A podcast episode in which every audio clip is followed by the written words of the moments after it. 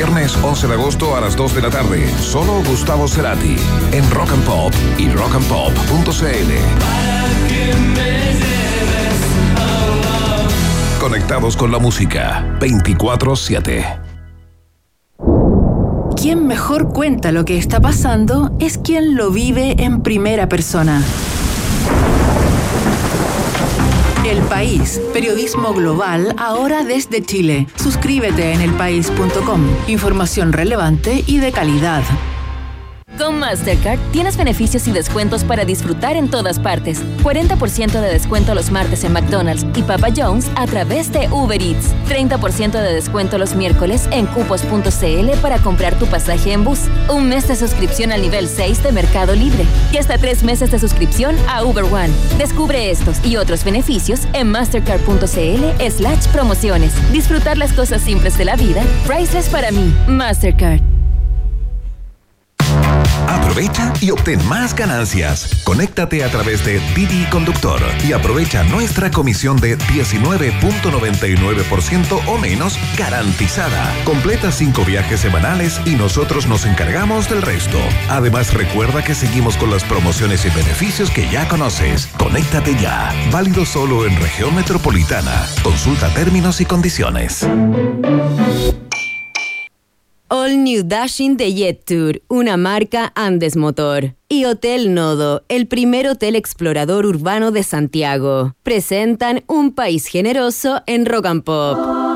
Se abren las fronteras de un país que rara vez aparece en los mapas. Un país donde siempre brilla el sol y muchas veces la realidad supera a la ficción. La ficción. Un país con historias y una fauna local únicas.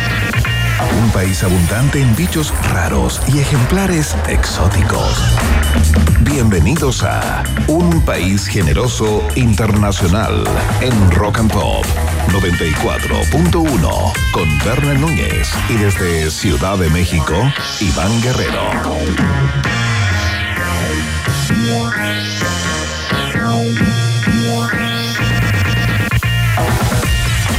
¿Cómo están ratitas y roedores? 6 de la tarde con dos minutos de este lunes 7 de agosto. Y aquí comienza una nueva edición del Taga Informativo de la 94.1. Un país generoso internacional. Ya está en el aire, ¿no? Transmitiendo en vivo y en directo desde distintos lugares de este continente, ¿no? Nosotros estamos acá en pleno Principado de Providencia, 16 grados Celsius, ¿ah? en una tarde bastante eh, nublada, bastante fría, bastante eh, depresiva, ¿no? Sí, sí, la- tengo que decirlo, muy depresiva porque no solamente se murió el director del Exorcista, al que le agradezco haber tenido las dos semanas de máximo pánico en mi infancia, sino que también hemos recibido una triste noticia. Todo el mundo hispanoparlante, todos los románticos, todos, todos los que alguna vez se preguntaron, ¿y cómo es él? Sí, todos los que alguna vez dijeron, y se marchó. así es, No, porque ha muerto José Luis No, no, no, Perales, no. sí. No, no, no, Lo informó, lo informaron distintos medios No, no, peruanos, no. bolivianos, eh, del sudeste asiático y de. África. También de. Lituania. Hay medios de Lituania, Estonia que informaron en la muerte. ¿Qué, qué pasa, Iván? espérate, espérate. disculpa, perdón, hola. Perdón, perdón, ¿Qué eh, tal? Quiero saludar a todos y a todas, pero no puedo, eh, tengo que intervenir porque está entregando una noticia falsa, una, una fake news, como se ¿Cómo? conoce. ¿Me estás exponiendo frente no a mi público? No murió José Luis. Perales, no murió José Luis Perales, él mismo lo desmintió desde Londres, estaba ¿En serio? con su hijo en Londres cuando se dio cuenta que esta noticia corría como reguero de pólvora por todos lados y era falsa. Él mismo se preocupó en un video que subió en sus redes de desmentirlo. Está vivo José Luis Perales, ¿Está más vivo? que nunca. ¿No estaba muerto? juntándose con su familia en Londres. No, no, no está muerto. No, necesito una prueba de vida. Perdón, no es que desconfíe de ti, lo que pasa es que tú sabes, está tan mani- manipulada la información, Iván, que necesito una prueba de vida de José Luis Perales. Tengo la prueba de vida. A Mira, ver. Esta es. Hola amigos, os hablo desde Londres, un sitio, un sitio maravilloso, un lugar precioso donde he pasado unos Ahí días está. con mis hijos y con mi mujer y que ya no estamos a punto de marcharnos, pero de repente nos encontramos con que alguien, mm, pues de muy mala idea, eh, pues ha dicho que me he muerto. Y la verdad que estoy más vivo que nunca, más feliz que nunca y que mañana ya nos vamos a estar viendo en España. Hasta mañana, un abrazo muy muy fuerte para todos y gracias a todos los que os habéis eh, in- intentado saber si era verdad esta cosa. ¿no? avise. Ahí está. Increíble. Tenemos entonces. ¡Está vivo! ¡Está vivo! ¡Resucitó! Ese es el titular. Ese es el titular para el clip. Resucitó José Luis Perales. Estuvo muerto aproximadamente 33 minutos. ¿ah? La edad de Cristo, ojo. 33, oye. pero no nos dejó. Oye, qué buena noticia, Iván. Y aprovechamos también noticia. de saludar al gran Iván Guerrero, el mejor Iván del periodismo nacional, que se conecta en vivo y en directo desde la capital de los Estados Unidos mexicanos. ¿Cómo estás, güerito, güey? Bien, muy bien, muy, muy contento con mucha, con mucho calor por acá, 25 grados de temperatura en Ciudad de México, día despe- despejado hoy, eh, muy grato todo, muy agradable. Oye, tengo información sobre lo de Perales. Último eh, minuto. Atención. Me avisan que sí. Oye, noticiario dinámico este, ¿eh? Último minuto. Último minuto. Me habrían, me contaron, Bene Núñez, que antes de, eh, de grabar este, este video y subirlo a sus redes, habría llamado a un director de un importante medio eh, español y le habría dicho, por favor, eh, sube esta información de que estoy absolutamente vivo porque quizá para mañana sea, Sea tarde. tarde que gra- Es increíble. Tal cual. Así, Oye. pero, pero de su propia palabra, de su propia boca salió ese parafraseo de la gran cómo es él de manera espontánea, Oye, sin eh, querer. Qué maravilla, porque yo le, yo le digo acá en la brecha generacional, le digo, oye, se murió Perales, y lo primero que me dice Emi es, ¿y cómo es él? ¿Dónde queda ese árbol? Claro, oye, pero cuando ¿Qué le importa dije, si es un árbol? pero cuando le dije que era el autor e intérprete de Y se marchó, que no se llama así, pero así se le conoce, me dijo Emi que era, que era una canción de dimensiones monumentales, Iván Guerrero, para, para su generación, esta generación que no lee libros. Porque la ven en TikTok, nada más que por eso, más. porque aparecen videos de TikTok por esa estupidez. Conoce a José Luis Perales, un cantautor señero importantísimo, compositor de sus propias canciones y más encima compositor para otros. Escucha. Un tipo gigantesco, rutilante, enorme para el mercado iberoamericano y eh, hispanoparlante en Es general. más Así que un meme, Emi, es más que un meme, José Luis Perales. Es más que un meme. 55 millones de discos vendidos, discos físicos. No esa cosa, esa cosa virtual que no, ¿ah? que nadie puede tocar. Oye, más de 550 canciones, más de mil ex. No, ya, está bien. Oye, así que le dedicamos el programa a José Luis Perales que resucitó. Un día como hoy, eh, Iván Guerrero, a propósito ¿ah? de vida y muerte, hoy nos metemos en un tema eh, muy, muy complejo, pero que al parecer la sociedad chilena ya lo tiene relativamente zanjado en lo teórico, ¿no? Exactamente, apareció una encuesta en el día de hoy de Research Chile que planteaba que el 73% de los chilenos y chilenas está a favor de la eutanasia o la muerte digna, como se conoce, ¿no? Recordemos que hay un proyecto de ley desde el año do- 2021 impulsado eh, primeramente por el actual presidente de la Cámara Baja de manera de... eh, digamos, lo que establece es que las personas que padezcan enfermedades graves, e irremediables, eh, y que cumplan con otras salvedades, eh, pueden pedir la muerte digna o eutanasia. No queremos conversar acerca de este número porque está bien disparado, ¿no? 73% de Claro. los chilenos que dicen que están de acuerdo con este tipo de, de interrupción de la vida, ¿no? Y vamos a conversar con una de las primeras voces, de las voces vanguardistas en este tema en Chile, ¿no? Doctor en medicina de la Universidad de Bonn, eh, parte del plantel de la Universidad de Chile, maestro, ¿ah? Maestro de la bioética, eh, digamos, eh, nombrado así por la Sociedad Chilena de Bioética, el doctor Miguel Estará acá en unos minutos más en una conexión eh, vía Zoom con un país generoso para conversar sobre la eutanasia, el derecho a morir dignamente, eh, también eh, de cuidados paliativos, ¿no? Que es el tema anexo a eso, pero sobre todo el derecho a morir dignamente, Iván, y entiendo que la postura del doctor Coto va más allá incluso, ¿no? Claro, él plantea justamente que, eh, que la muerte asistida no debería ser tan solo para las personas cuya enfermedad es absolutamente irre- irremediable, donde la ciencia no tiene alternativa o más alternativa, ¿no? Él dice que en ciertas condiciones las personas debieran tener el derecho de elegir interrumpir eh, su vida. Así que lo vamos a conversar con él. ¿Cuáles son sus, sus fronteras? Eh, ¿Cuál es su banda? ¿Cuál es la banda en la cual se, se mueve bioéticamente eh, el doctor Coto en unos minutos acá en la fiesta informativa, en la Roca Pop? Oye, Guerrero, güerito, escucha esto.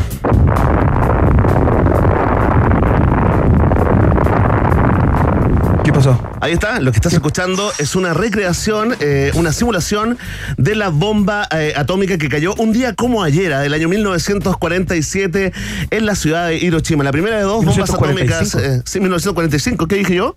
47, Ah, pero se agradece la corrección. Dos años no es nada, ¿no? Sí, no te preocupes, no, pero es importante, digamos, eh, recalcar eh, la fecha, ¿no? Fue la primera de dos eh, atentados atómicos, como le dicen eh, en la sociedad japonesa, el primero en Hiroshima, el siguiente el 9 de agosto en Nagasaki. A las 8 y cuarto de la mañana de ese 6 de agosto de 1945, no solamente cambia la historia para los japoneses, sino que también cambia la historia del mundo. En tiempos en que la disputa cinéfila es entre la película de Oppenheimer, ¿no? El creador de la bomba atómica y la película de Barbie, hoy, hoy nos metemos con cabeza Hoy ni- hablamos de Barbie, con todo. la Barbie hoy. Especial Barbie La en un Bar- país generoso. Especial Barbie Atómica. Oye, no. Hoy tenemos un invitado de lujo. Es amigo de la casa. Ha venido acá a conmemorar eh, aniversarios de Dragon Ball Z, ¿no? Eh, historiador, es profesor de historia, es fundador y presidente de la Fundación Japonista Chile. Iván Guerrero, con quien nos sumergimos en todo lo que acarrió esta eh, bomba atómica en Hiroshima el año 45. Va a estar Paulo Delgado acá y no viene solo. Hemos conversado muchas veces con él a propósito de ciertas efemérides que relevan eh, a Japón, ¿no? Pero esta vez viene con Keisuke Litomi, que es un historiador y miembro justamente de la Fundación Japonistas Chile, a darnos un repaso absolutamente completo desde el punto de vista histórico, desde el punto de vista, eh, digamos, eh, geopolítico, eh, todas las implicancias que tuvo la caída de, esta, de estas dos bombas, ¿no? Un 6 y un 9 de agosto del año 45 en dos ciudades japonesas. Gran conversación, hay algunas expresiones artísticas y culturales que salieron justamente a propósito del trauma que significó para los nipones de esta doble explosión en su país. Así que conversamos de todo eh, este caso con, con ellos dos grandes invitados. ¿eh?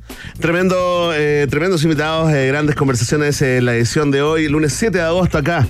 En el noticiario favorito de la familia chilena tenemos viaje en el tiempo, muy robusto, muy interesante, queridos contertulios.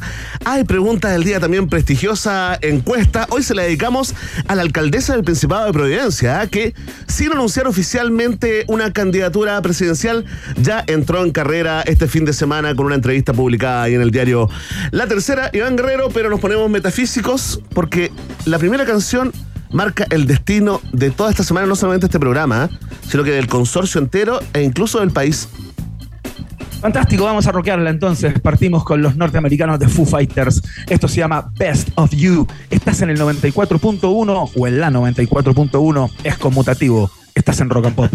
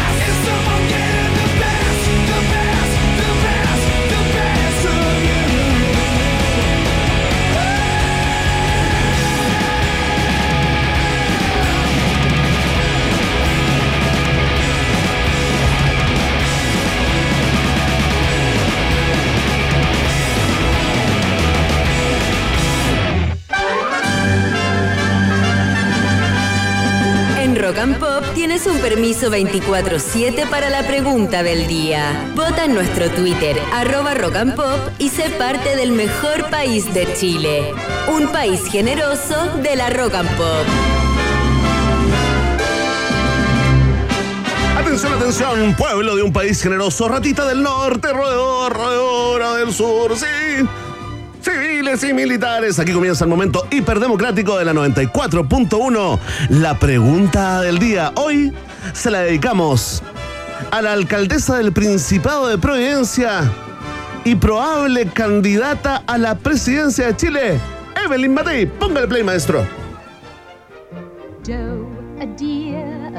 ¿Y por qué poner esa canción? La novicia rebelde, Sound of Music. Claro, ¿te acuerdas de ella? Pero claro, por supuesto, pero ¿qué tiene que ver con, el, con Ah, por algo, muy, por algo muy profundo. Por, su qué? peinado, por su peinado, Iván. Tienen igual el pelo y las dos tienen como un look así medio austriaco, austriaco alemán, yo te diría como del imperio austrohúngaro. Tienes razón. Yo, yo me imagino igual a Evelyn Matei cantando en las praderas con un grupo de Pero- niños jóvenes. Pero totalmente, hagan esa cosa ¿sabes que que hacen ustedes los jóvenes con la inteligencia artificial y le ponen la cara de Evelyn a Sí. la novicia rebelde y pasa absolutamente piola, Oye. Iván. No puedo estar más de acuerdo, no lo había pensado, pero ahora que lo pienso, es pero casi a imagen y semejanza de la gran Julie Andrews. Es cierto porque uno dice, oye, piensa en algo como, ¿a quién se parece Matei? Pero hay algunos que dicen la novicia rebelde, pero hay otros que eh, le dicen eh, una cosa que es, es difícil de, de- de comprender, Iván, porque es como un cruce de géneros, ¿cachai? A ver. ¿cómo Para algunos se parece mucho más que a la novicia rebelde.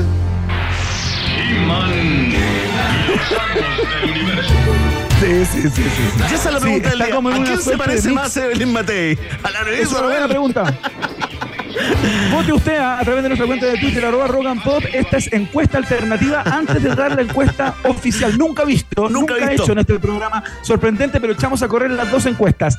Una es, ¿a quién se parece más Evelyn Matei? ¿A Julie Andrews o a Jimán? Y esta es la otra pregunta. Así es, esta es la pregunta B el día de hoy en una sección eh, que se encuadra en el marco de eh, las secciones de debut y despedida. Atención, ah, porque según la CEP, estos son datos que se dieron a, conocer la semana pasada, Evelyn Matei es la figura política mejor evaluada en Chile. ¿ah? Voy a abrir comillas de una entrevista que dio este fin de semana mm, que publicó la tercera. Dice, lo que estoy haciendo es prepararme para la responsabilidad que me puede caer encima. Fue lo que declaró la alcaldesa de Providencia en esta entrevista, ¿no? Sobre una eventual candidatura presidencial. ¿No? Y la pregunta es clarita, ¿no? ¿Votarías por Evelyn Matei para presidenta? Ya hay mucha gente votando y comentando con el hashtag Un país generoso. Atención, tenemos cuatro alternativas. Si tú dices sí, sí, He-Man o la novicia rebelde, como tú quieras, es mi candidata, marca la alternativa. Ah, ¡Uy, qué sexy! ¡Sexy motherfucker! Ahí está, ¿eh? qué sexy la se mamá. puede decir eso en radio. ¿eh? La mamá de la foca significa que yo. Open English. Atención. Si tú dices ante la pregunta, ¿votarías por Matei para presidente? Tú dices, no, por ningún motivo, ni aunque me paguen, marca la alternativa. Ve. Muy bien, si tú dices, ¿sabes qué? No lo sé, lo estoy pensando, falta mucho todavía, si eres de esos, si eres de esas, marca la alternativa.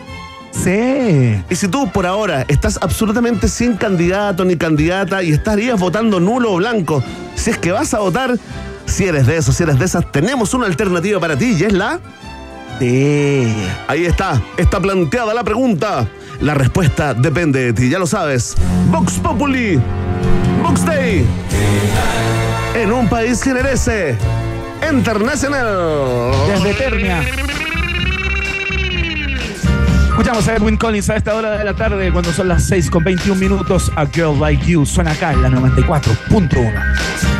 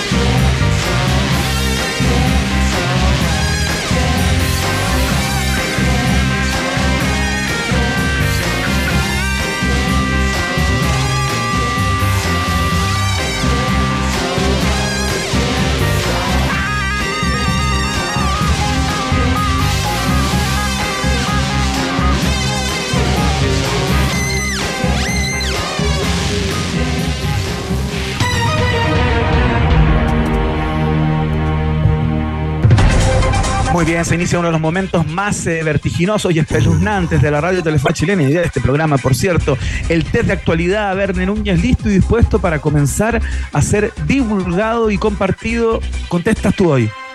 Así es, eh, en representación de toda la gente eh, que participa con nosotros en el test de actualidad, juegue usted ahí en el metro, en el transporte público, junto a un país generoso. Ahí se me ocurrió un cierre, ¿ah? porque como que, como que se me fue el remate. Bueno, pero de- de- está, Pasó, está pasó. logrado, creo yo. Sí, gracias, Iván. Creo que está logrado. Oye, voy a partir con una pregunta muy, muy tierna. eh, ¿En serio?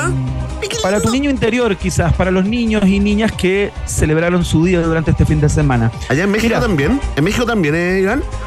Sí, también. Ah, qué bueno, es un día no mundial. tiene tanto brillo ni tanta fuerza. Dan unos bañados en chocolate, güey. Escúchate, mira. Atención. Te quiero hablar de Lucky, una perrita de 14 años de Ginebra, Suiza, que ha estado en el foco informativo durante los últimos días luego de que se extraviara. Tú dirás dónde está lo informativo. Ocurre que la mascota había sido encargada por sus dueños a una pareja de amigos mientras ellos se iban de vacaciones a Alemania. ¿Ya? Por lo que un día el can o el perro, ¿Ya? después de extrañarlos, decidió ir en su búsqueda. ¿Ya? Los agentes de la policía encontraron a al animal visiblemente cansado luego de que les llegara una llamada de madrugada que alertaba de la presencia de un perro que vagaba solo por la carretera hacia Chancy, la comuna más al oeste del cantón de Ginebra y ya cerca de la frontera con Francia. Perdona, Iván, es que estaba eh, saludando a Gloria Bushmeyer. Qué grande, ¿ah? Qué grande Gloria Bushmeyer. ¿Y Gloria Muchayer está allí en la, en la radio? Pasó por acá de haber estado como en la radio Futuro.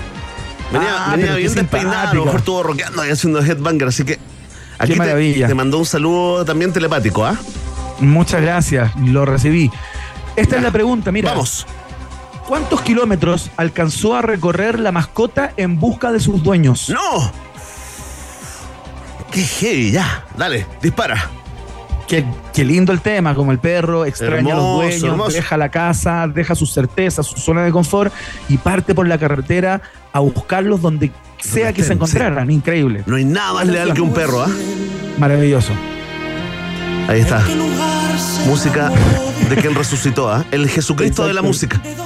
Y en menos de tres días, ¿ah? en Así algunos es. minutos nada más. Mucho Antes mejor gestión. Cristo, Mucha mejor gestión de la, de la resucitación, Iván. alternativa A. Recorrió 163 kilómetros. ¿Ya? Alternativa B. Recorrió 176 kilómetros. Bien parecido, ¿ah? O recorrió 192 kilómetros. Uy, casi 200 kilómetros. ¿Cuántos kilómetros recorrió la perrita Lucky?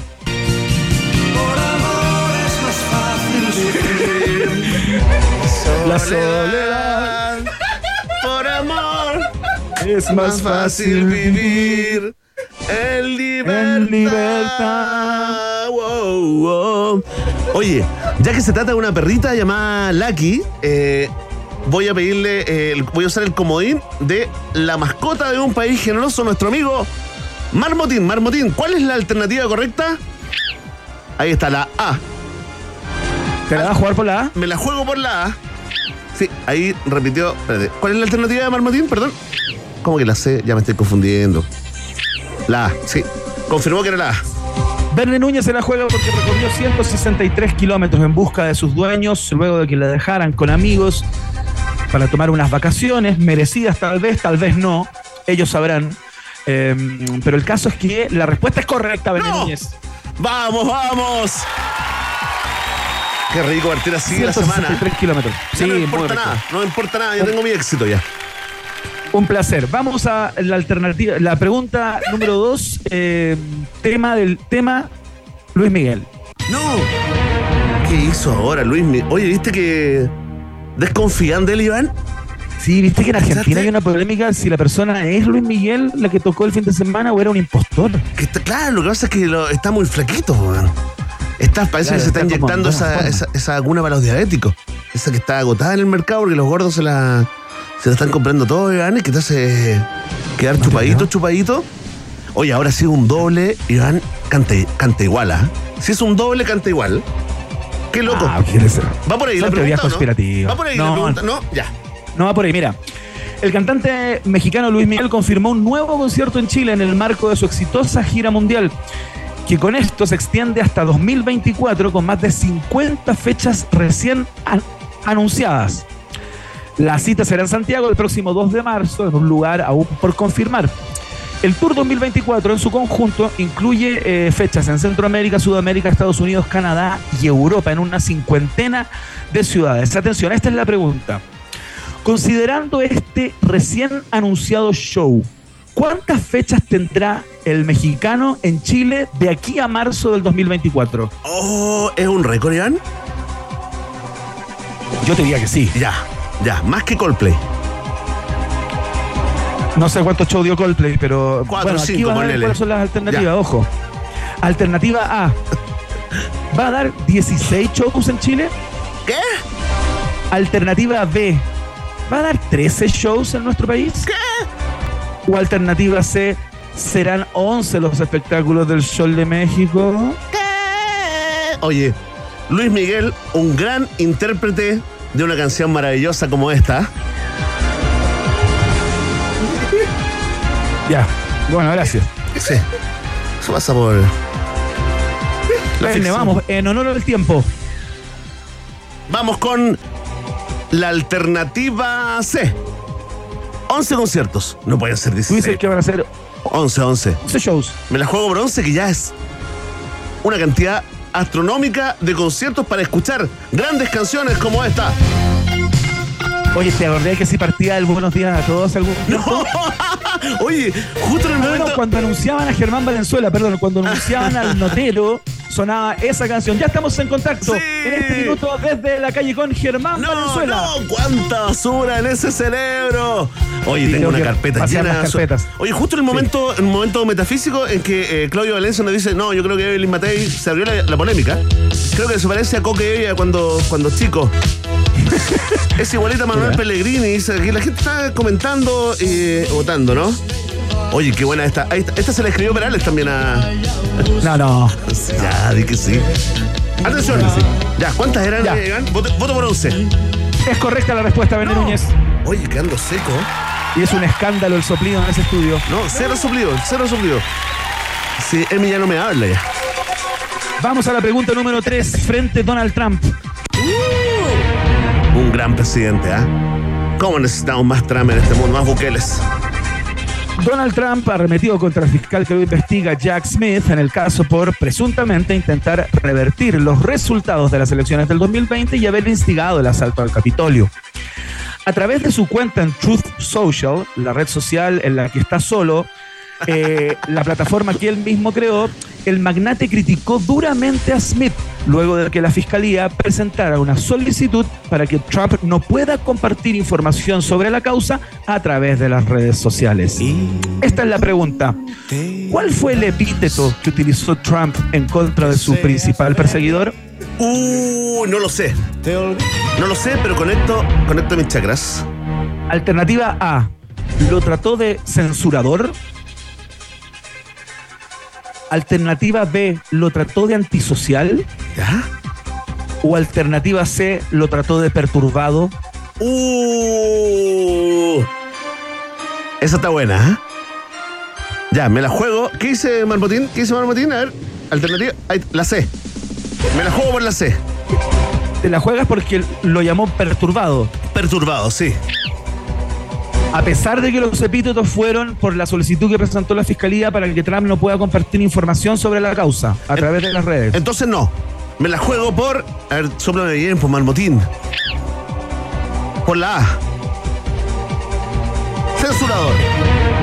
¿Estás seguro que la vas a cambiar solamente porque te di esa. Sí, sí, la es- cambio. ese, ese contrapunto? ¿Y cuál era la B? Perdón. Y con esto cierro, ¿ah? No hablo más, te juro. B, antisocial. Voy por la A. Vamos, por ese Lo trató de, de censurador. Censurador, sí, que es un insulto terrible, terrible, terrible en esta época de la vida.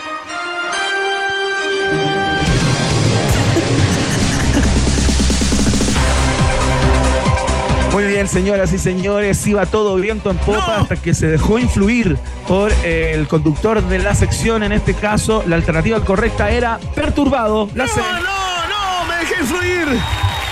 Oye, me manipulaste la mente, ¿ah? Te hice la mente, como dice. Me hiciste la mente, pero ¿sabes qué? No importa, porque mañana será la venganza. Y se marchó Ah, vamos todos. y a su barco Cantemos con el resucitado. Libertad. Libertad. Estuvo muerto tres horas. En el cielo descubrió Y apareció en Londres. Ni siquiera Increíble, ¿ah? andaba de parranda. Qué grande, Perales, ¿ah? Ahí está. Saludamos a nuestros auspiciadores, Bernie Núñez. Por supuesto, saludamos a lo nuevo de Editor, ¿ah? porque lo nuevo de Editor llegó a Andes Motor. Le damos la bienvenida al All New Dashing, un auto increíble con el diseño, la tecnología e innovación que necesitas hoy. Conoce más en jeturchile.cl y súbete a una nueva manera de manejar tu vida. Jetur, una marca Andes Motor, es parte de un país generoso internacional. En Hotel Nodo tienen espacios de trabajo diseñados especialmente para tus reuniones de directorios, para tus sesiones de brainstorming o simplemente para que te concentres en tus ideas, en tus buenas y triunfadoras ideas. Además, si es que estás bloqueado, si es que entras en modo eh, no sé qué hacer con este presupuesto, por ejemplo, puedes refrescar tu mente en una de sus bicicletas eléctricas que están disponibles para que las uses, liberes tu cabeza y vuelvas al templo del trabajo. Todo está en Nodo. Hotel Nodo, Suecia 172, Providencia. Más información en su Instagram, arroba Hotel Nodo. Hotel Nodo es el hotel del país generoso que va a la pausa y que sigue con qué. Al regreso ah, conversaremos eh, con el maestro de la bioética, el doctor Miguel Coto. El tema, la eutanasia en Chile. Quédate en la sintonía de la 94.1. No te separes de la 94.1. Después del corte, Iván Cantinflas Guerrero y Verne Meruane Núñez vuelven con un país generoso internacional en Rock and Pop. Temperatura rock. Temperatura pop. Temperatura rock and pop en Puerto Montt 11 grados, y en Santiago. 14 grados. Rock and Pop, música 24/7.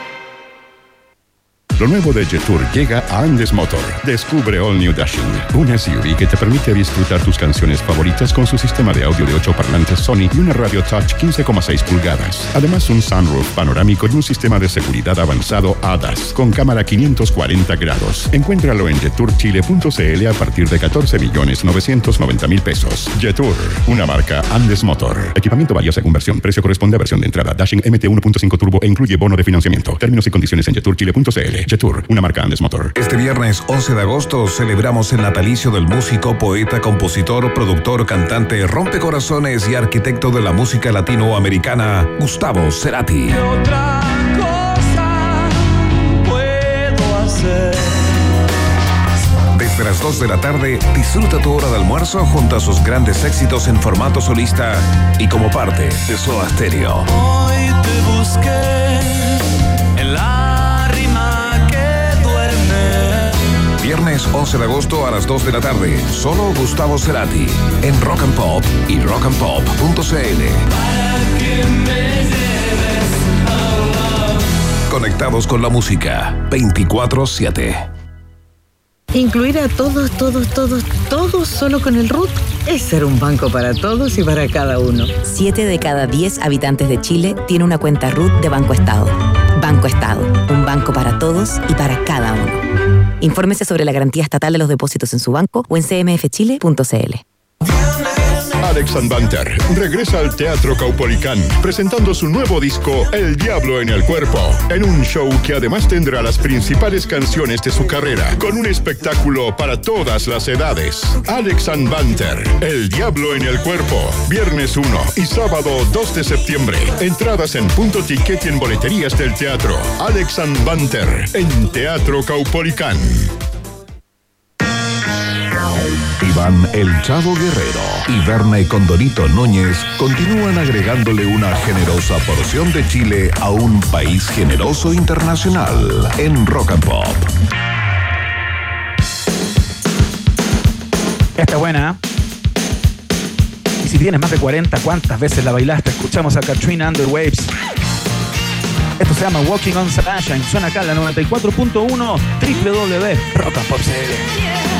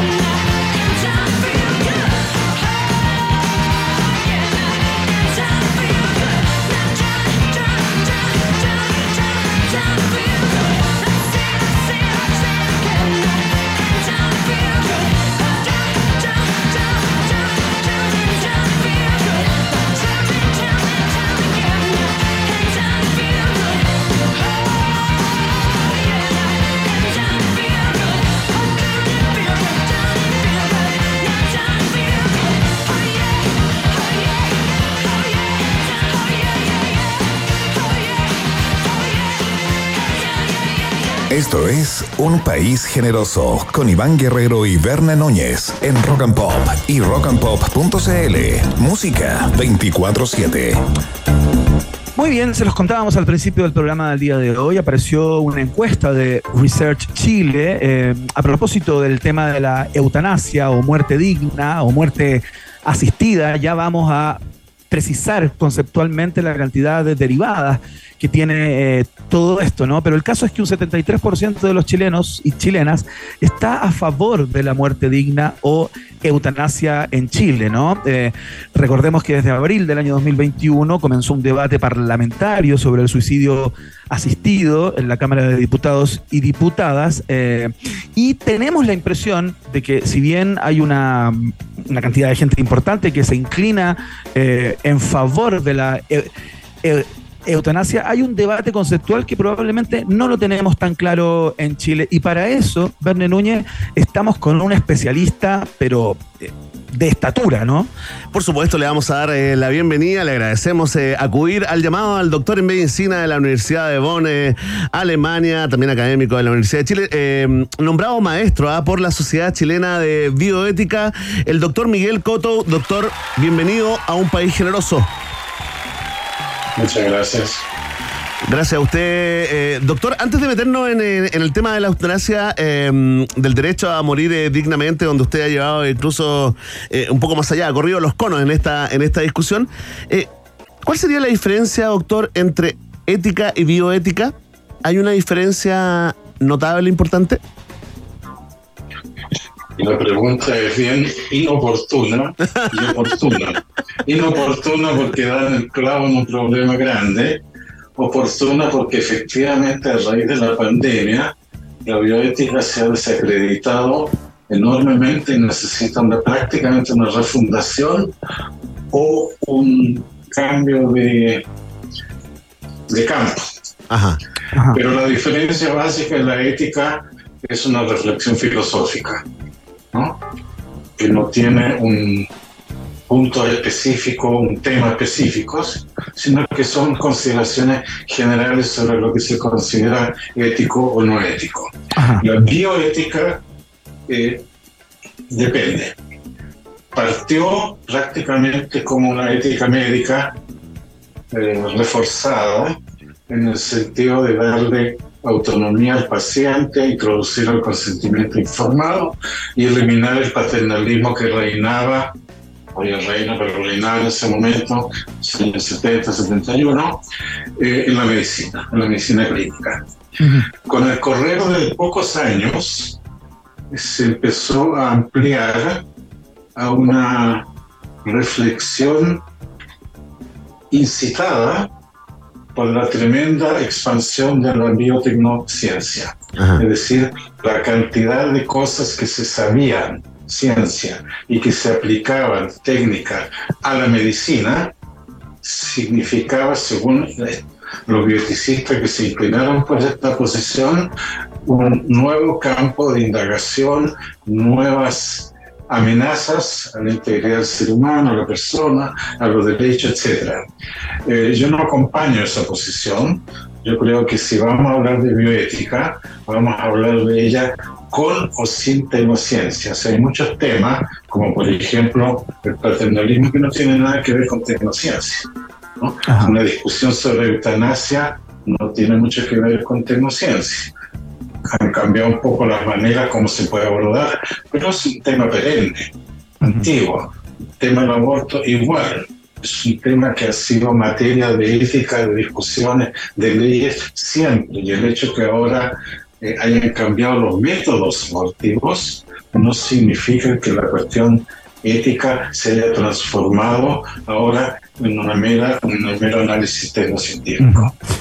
Oiga, doctor Coto, eh, quería hacerle la pregunta justamente por la poca claridad conceptual del común de las personas, ¿no? no de los especialistas como usted, por cierto. Y le quería preguntar si es que ha seguido el debate parlamentario en Chile, que ya tiene un par de años, eh, y, qué le parece el nivel de la argumentación y en particular eh, si es que la religión o las creencias religiosas de ciertos sectores eh, meten la cola, digamos, eh, como se dice en buen chileno, en esta discusión y, y, mm, y, retrasan de alguna manera las conversaciones y los debates que en el mundo, tengo la impresión, en ciertos lugares van bastante más adelantados que lo que tenemos acá, ¿no? ¿Cómo, cómo podemos dejar en claro qué es lo que es la muerte digna, la eutanasia, la, mm, qué sé yo, la, la muerte asistida? ¿Hay diferencias entre ellas? A ver, empezando por la, la, primera parte de su pregunta, yo efectivamente fui citado a la Comisión de Salud de los Diputados ¿Ya? cuando Milosevic presentó su primer proyecto de eutanasia. Ajá. Y me mandó un material, esto no es una incidencia porque fue público, me mandó un material de lo que era el proyecto, que era muy deficiente. Y cuando empecé diciendo que era deficiente, me interrumpió y me dijo, ya no vale ese proyecto. Bueno, ¿pero qué me lo mandaron? Partimos mal. Ya. Eh, empezamos a discutir. eh, yo entendía que me estaban citando porque era mi opinión o mis conocimientos respecto. Claro. Pero no, fue una, una discusión más que un debate. O sea, una pelea de posiciones en las cuales miró y me dijo no a esto y yo le decía no a aquello. No era mi modo de ver el objetivo. Bueno, en, en todo caso, eh, lo que se estaba ayornando, como que se estaba poniendo al día en ese momento, era un proyecto de eutanasia que a mí no me gustaba mucho. Ya. Después le perdí la pista porque todo el mundo le perdió la pista. O sea, ese proyecto llegó de alguna manera al Senado, donde está, que yo sepa, hace varios años. Eh, ¿Qué es lo que discuten? ¿Acaso discuten? ¿Acaso lo tienen en el cajón? No tengo idea. Ya. El hecho es que el- todos los proyectos de eutanasia que no había en Chile han sido muy defectuosos. Muy ¿Por qué? ¿Por qué, doctor? ¿Qué es lo que le molesta a usted en particular? ¿O con lo que Bueno, no está de acuerdo, más bien? De partida, eh, no hay claridad, como usted decía, en nomenclatura. Ya. Yo creo que suicidio asistido no es lo mismo que eutanasia. Y de hecho es una especie de sacarle la jeringa, al- al- al- la larga a la jeringa, ¿Ya? en el sentido de que no, yo no mataba a nadie. Yo ayudé a que suicidara a la persona. Una diferencia ridícula. ¿ya? Ya. Por lo tanto, si vamos a hablar de asistir a alguien para que muera, eso se llama eutanasia. Perfecto. Ahora, las subdivisiones, eutanasia activa, inactiva, voluntaria, involuntaria, son tonterías. Si vamos a hablar de eutanasia, se trata de un proceso activo y con todas las otras características, pero por de pronto no existe la eutanasia pasiva porque es un prolongar la muerte, ¿no? sino que si hay eutanasia activa, tiene que cumplir con aquello que la palabra pide, no en el sentido digna. Ese es otro término que nos ha complicado mucho la vida, porque los que son anti-eutanasia dicen muerte digna consiste en acompañar a la persona que vaya a morir y que lo haga con el menor sufrimiento posible. Punto. Claro. Yo no hago nada más que acompañarlo y asistirlo eh, sintomáticamente. Claro. Ya, eso es la muerte digna para los antieutánásicos. Para los que hablan de morir con dignidad, no uso la palabra dignidad, es todo lo contrario. Es tener la autonomía de decidir en un momento dado si quiero o no quiero solicitar eutanasia. ¿Ya? Entonces, estamos usando la palabra dignidad en dos formas opuestas. Una apoyando la autonomía, la otra negando que haya eutanasia propiamente tal. Todo eso nos lleva a complicaciones. Ahora, sobre el último punto de su pregunta, de su- de su incitación a contestar, eh, se refiere a que vamos atrasados, sí. Hay varios países, lo sabemos, los Países Bajos, por ejemplo, que tienen ya arreglada y funcionando la eutanasia desde hace mucho tiempo. Y en Estados Unidos tenemos, bajo el, el eufemismo del suicidio asistido, también varios estados, Oregon fue el primero hace muchos años, que ya están aceptando el suicidio asistido bajo ciertos reglamentos de condición. Ajá. Perfecto. Y nosotros estamos en la pregunta si sí o no. Claro que sí. Estamos conversando con el eh, doctor Miguel Coto, maestro de biome- bioética, ¿no? a propósito del tema de la eutanasia y ese 73% de apoyo entre chilenos y chilenas según eh, un estudio hecho por Research eh, Chile. Doctor, ¿en qué casos se debería aplicar la, la eutanasia? Eh, se habla, digamos, parte de la discusión, acá en Chile por lo menos, es que se debiera acotar entre la gente que está a favor de una eutanasia con toda la nomenclatura ¿no? que acabamos de, repasar, eh, pero en general se concentran en eh, la intención de que tengan derecho a la eutanasia gente que está viviendo una enfermedad terminal, ¿no? Que está sufriendo mucho con una enfermedad. ¿Cuál es su opinión al respecto? ¿Se debiera acotar a ese tipo de casos o debiera ser un derecho humano eh, universal y que la gente, cada persona, decidiera cuando quisiera morir? Ni lo uno ni lo otro. Ajá. Eh, acotarlo a gente que se va a morir de todas maneras a corto plazo, lo veo como una ventaja tener una eutanasia disponible, pero no es gran cosa. El problema es que hay mucha gente que no está en una enfermedad letal a corto plazo. Tiene una enfermedad gravísima, pero que puede durar mucho tiempo. Por ejemplo, eh, la o la, la, la enfermedad neurodegenerativa en general. Usted puede vivir muy mal por mucho tiempo. De manera que no se aplicaría la eutanasia según ese criterio. Y hay otras situaciones en que usted no tiene una enfermedad, sino que tiene una discapacidad profunda. Claro. Tetraplegia para adentro, el cuento San, Ramón San Pedro lo conocemos, uh no estaba enfermo, estaba incapacitado del cuello para abajo y le parecía que eso no era una manera adecuada y para él aceptable de seguir viviendo. Si nosotros nos aferramos a que el que va a morir le vamos a ayudar, esta gente queda fuera. ¿no? Y eso me parece absolutamente incorrecto. O sea, tiene que tener otras condiciones. Ahora, tampoco se trata de que el que tiene ganas de morir se diga, oiga, doctor, venga a aplicarme la eutanasia. O sea, tienen que haber condiciones que justifiquen el pedido, como partiendo de la base que se legalizó, ¿ya? Para poder hacer uso de esta legalidad, derecho, si quiere llamarlo, no, no, no me gusta mucho la palabra, pero en fin, cuando usted está en condiciones que podría razonablemente pedirlo, significa o que tiene una enfermedad que lo hace sufrir, o una discapacidad que lo hace sufrir, que la medicina no puede ni curar ni paliar. O sea que el sufrimiento está ahí y no hay cómo eh, reducirlo. Pero ahí no viene la medicina, chicos. El que tiene una tetraplegia tiene una tetraplegia. No hay nada que hacerle para que su discapacidad disminuya o sea menos gravosa. Entonces, esa es la primera condición que yo exigiría. ¿Quién puede pedir una eutanasia?